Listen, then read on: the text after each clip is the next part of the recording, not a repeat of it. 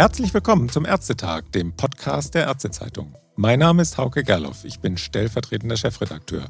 Und am Telefon begrüße ich Dr. Konrad C. Singe, Internist aus Mannheim, Vorstand im Verband der privatärztlichen Verrechnungsstellen und Vorstandsvorsitzender des PVS Kurpfalz e.V. Hallo in die Kurpfalz nach Monnem, Herr Dr. Singe. Ja, vielen Dank, Herr Gerloff. Ja, Herr Dr. Singe, unsere Hörerinnen und Hörer ahnen natürlich schon, um welches Thema es gehen könnte, wenn Sie das Kürzel PVS hören, nämlich in diesem Fall nicht um die Arzt-EDV und um Praxisverwaltungssysteme, sondern um die Privatabrechnung. Sie sind ärztlicher Vorstand in der PVS in Mannheim. Sie praktizieren als privatärztlich tätiger Internist auf dem Lindenhof. Das ist eine überwiegend gutbürgerliche Gegend in Mannheim. Herr Dr. Singe, Sie sind Fachmann. Ist aus Ihrer Sicht die Gebührenordnung für Ärztinnen und Ärzte, also die GOE, noch zeitgemäß? Und wenn nicht, gewährleistet sie wenigstens noch eine angemessene Honorarhöhe für ärztliche Leistungen? Diese Frage muss leider so beantwortet werden. Und Sie wissen ja alle, dass die GOE seit 1996 nicht mehr angepasst wurde. Ja. Weder was die Inhalte des Gebührenverzeichnisses angeht, noch was die Höhe der Honorare angeht.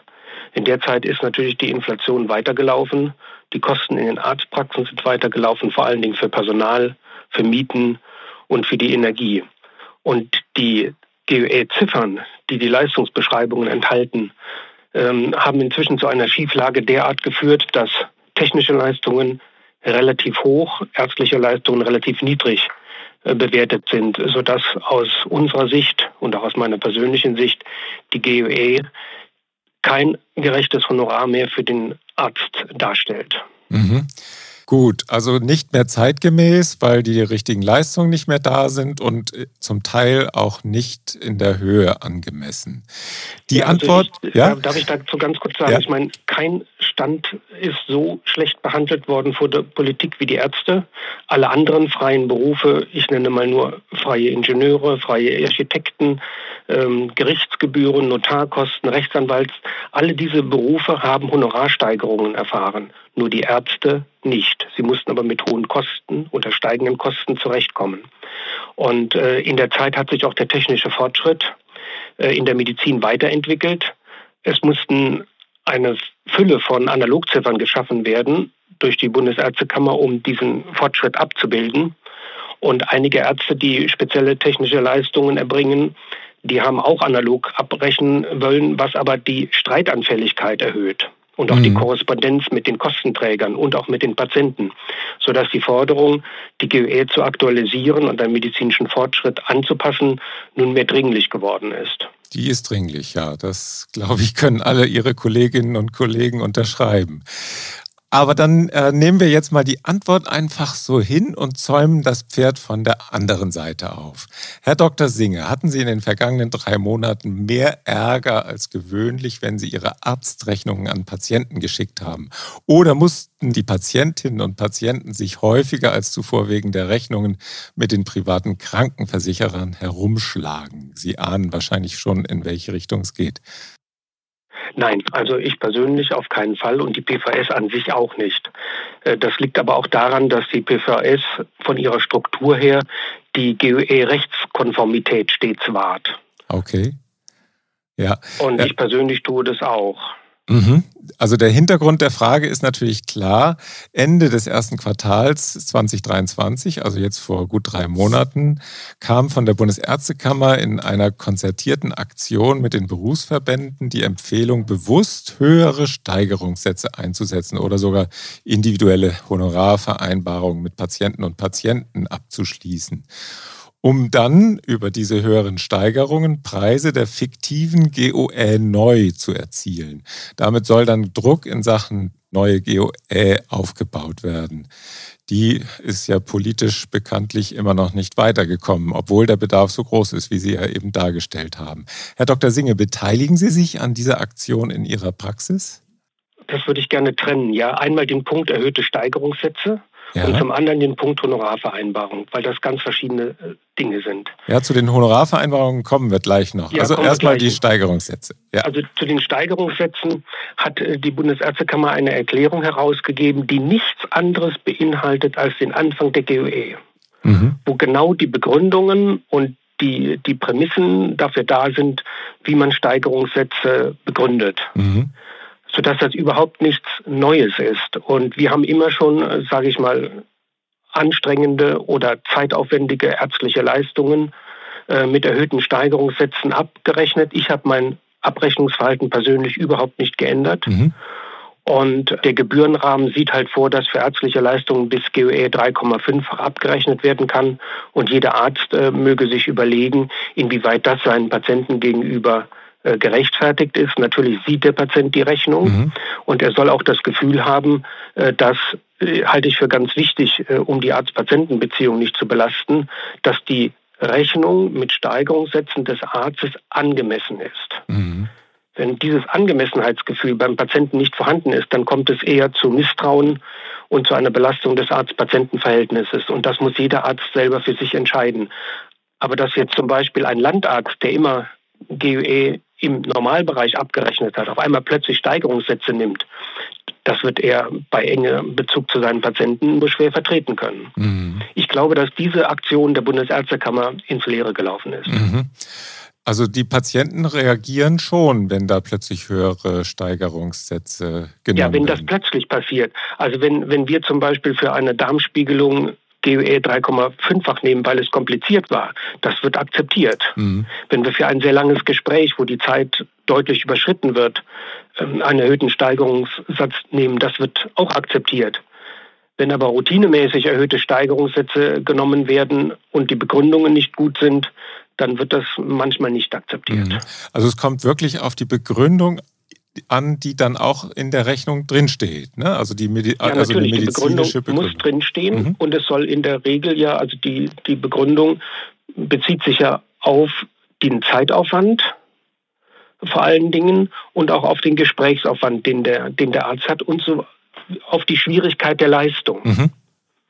Ja, also eine, Koloskopie beispielsweise, da kann der Darm gerade liegen und Sie haben gar keine Probleme, ich meine, die Darmspiegelung durchzuführen. Das kann ihm sehr kompliziert sein. Oder eben äh, statt einem Polypen sind auf einmal fünf da und dann haben Sie natürlich einen ganz anderen Zeitaufwand. Mhm. Oder beim Ultraschall kann eben ein Befund sein und es kann ein schwieriger zweiter oder dritt oder viertbefund dabei sein.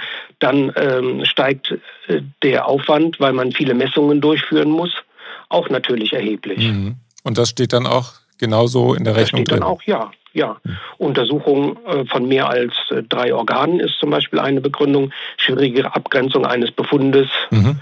zum Beispiel. Oder schwierige Differentialdiagnose, schwierige technische Durchführung, zum Beispiel wegen Luftüberlagerung bei äh, Luftfülle im Bauchraum. Mhm. Das sind alles mögliche gute Begründungen. Mhm oder beim EKG, wenn Sie es äh, nochmal durchführen müssen, wenn der Patient stark äh, schwitzt und die, äh, die Elektroden lösen sich ab, äh, dann müssen Sie halt nochmal neu anlegen. Das ist theoretisch auch eine erhöhte technische Schwierigkeit. Ah ja, okay.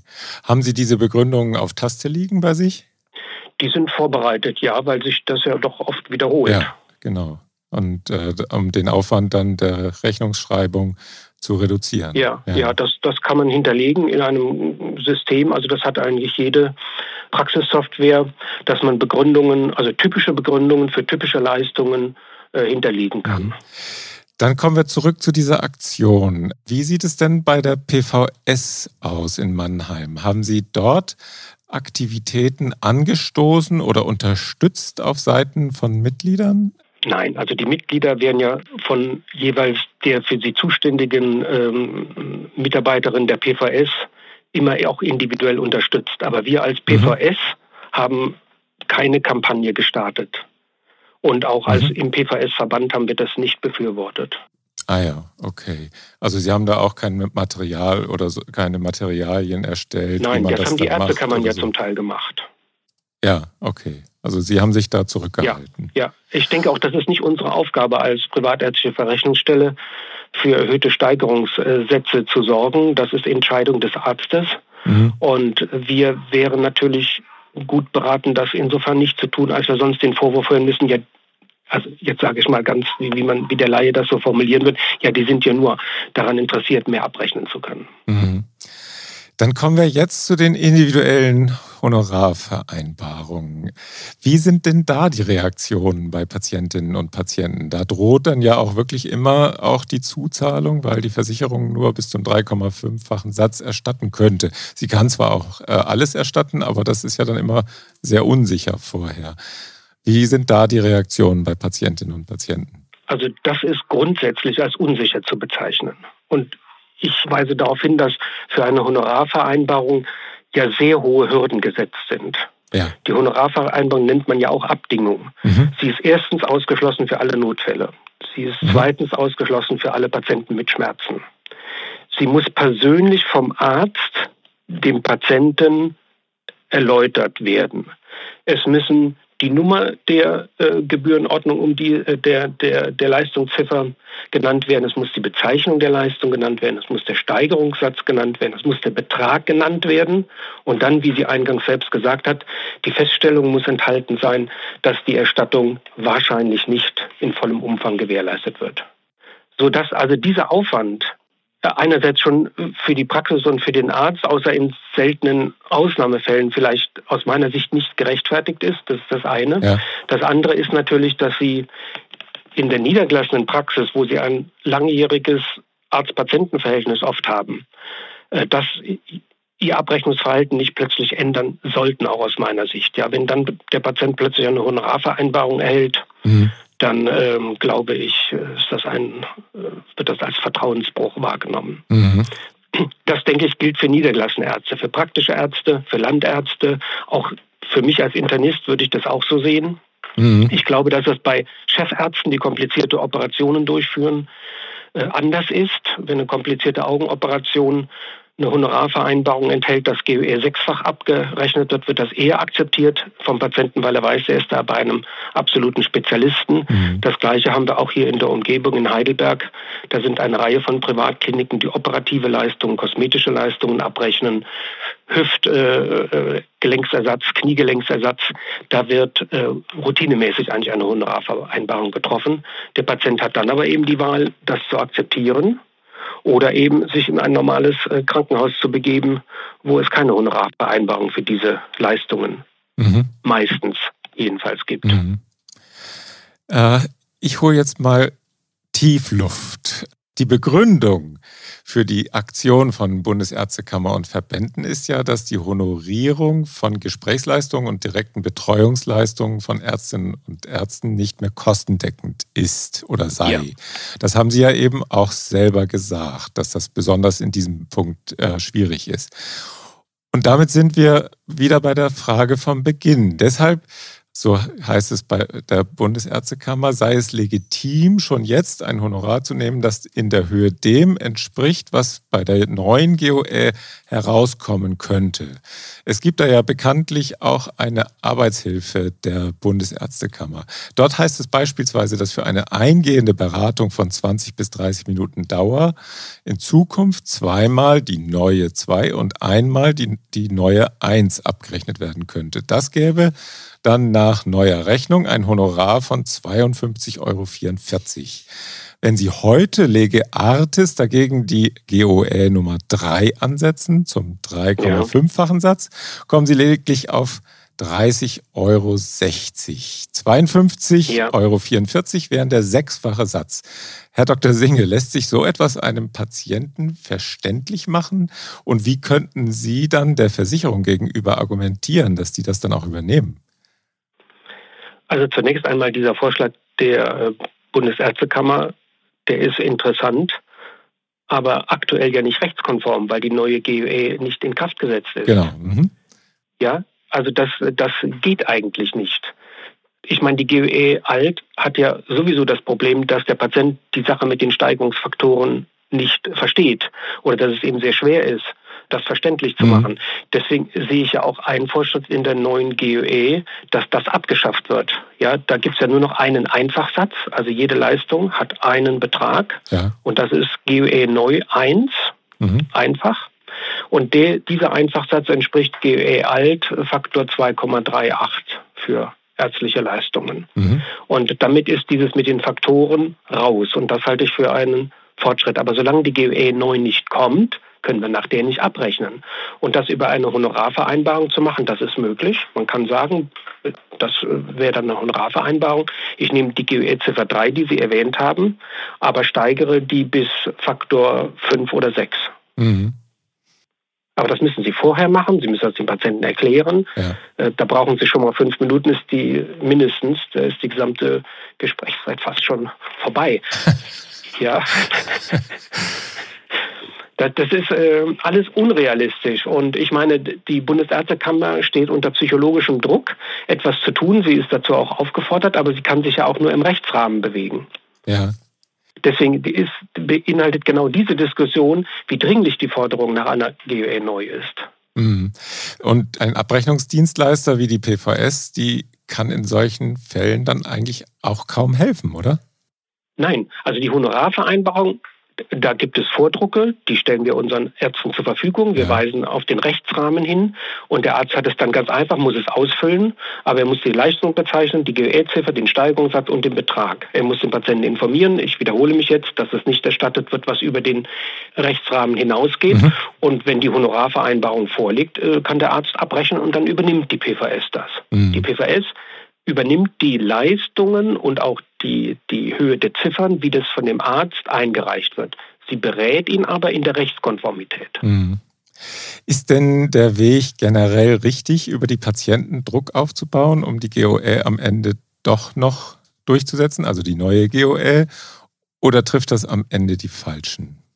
Ich glaube, dass das die Falschen trifft, nämlich immer die Schwächsten und die, die auch einzeln sind. Das sind ja Einzelne. Mhm. Das ist ja keine große, ich meine, die, die Patienten haben ja keine Gewerkschaft, die demonstrieren geht, wie die IG Metall oder die Eisenbahner. Mhm. Ja, die haben dann gleich eine gewisse Macht, aber der einzelne Patient hat ja keine Macht. Der kann sich dann beschweren beim Ombudsmann, der kann sich auch beim Ministerium beschweren. Das sind Einzelbeschwerden, das nimmt keiner ernst. Mhm. Also das baut keinen politischen Druck auf, dieser Weg aus meiner Sicht. Ja, das kann sein, ja. Es wird ja kontrovers auch diskutiert unter den Ärzten. Und ja, es wird kontrovers diskutiert, aber Sie müssten praktisch einen Patientenverband gründen, der aufsteht und sagt, ja, und dann heißt es ja auch wieder von der Politik, ja, das sind die Privatpatienten. ja, das kommt ja auch noch hinzu. Das kommt dann noch dazu, ja. Ja. Dann kommen wir jetzt zum Schluss nochmal zu einem anderen Thema, beziehungsweise ganz anders ist es natürlich nicht, sondern es geht ja um die neue GOE. Sie sind ja relativ nah dran am Geschehen über die PVS. Können Sie zum Schluss noch einen Einblick geben, wie weit Bundesärztekammer und PKV-Verband mittlerweile gekommen sind mit den Gesprächen über die Bepreisung der konsentierten GOE neu? Da ging es ja darum, dass auch mit Hilfe der PVS äh, so, ich glaube, 1500 Rechnungen nach GOE alt und GOE neu verglichen werden sollten, um besser abzuschätzen, welche Kostenfolgen die neue GOE für die Versicherer haben würden. Ja, also das ist ein Vorgang, der schon seit Jahren läuft und die Bepreisung war fast schon fest vereinbart ja. zwischen dem PKV-Verband und dem, dem PVS-Verband. Und zum, zum, zum Schluss praktisch. Sie, Sie meinen zwischen Bundesärztekammer und PKV-Verband? Äh, zwischen, zwischen Bundesärztekammer und PKV-Verband, Entschuldigung. Ja, genau. Und praktisch kurz vor Einreichung der GEE neu ja. hat dann der PKV-Verband seine Zustimmung zurückgezogen. Ja. Da hat der Dr. Reuter als Vorsitzender auch ein Interview gegeben, das eigentlich sehr kontraproduktiv war zu dem bisher in den Gesprächen erreichten. So, und der, die GWE neu ist ja jetzt auf Beschluss des Deutschen Ärztetages von der Bundesärztekammer eingereicht worden, mhm. aber sie wird als bezeichnet als ärzteseitig erstellte GWE neu. Genau. Und die ist, betriebswirtschaftlich, das erste Mal betriebswirtschaftlich kalkuliert worden. Mhm. Unter Mitarbeit von, die Zahl habe ich mir extra rausgesucht, 165 ärztlichen Berufsverbänden.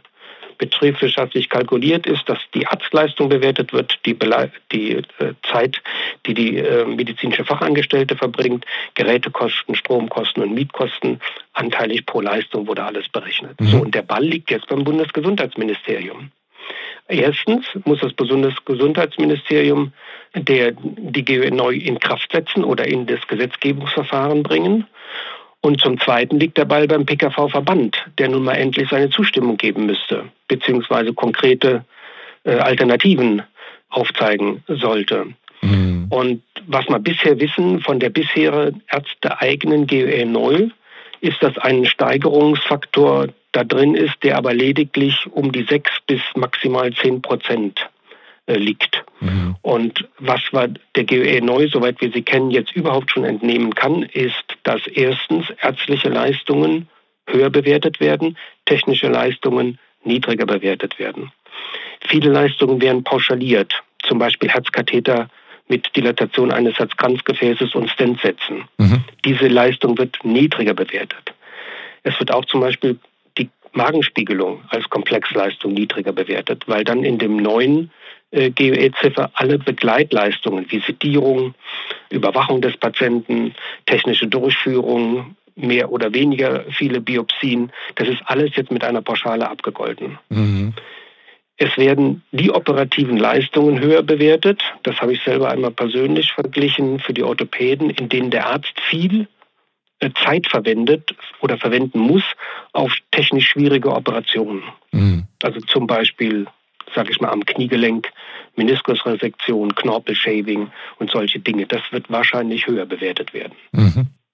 Aber es ist eben, wie gesagt, immer aktuell noch nicht so weit, dass der PKV-Verband zugestimmt hat. Und wir fürchten eben, dass der Bundesminister die GWE 9 nicht in Kraft setzt, ohne Zustimmung des PKV-Verbandes. Ja, und der Beihilfe natürlich auch. Und der Beihilfe. Und also der WUMS, wenn man diesen neudeutschen Begriff gebrauchen möchte, der wäre natürlich größer, wenn sich Beihilfe, PKV-Verband und Bundesärztekammer da zusammentun würden. Ja, natürlich. Und es wäre schlagartig eine deutliche Klarheit geschaffen, wie eben der technische Fortschritt in der GOE abgebildet und berechnet werden hm. kann.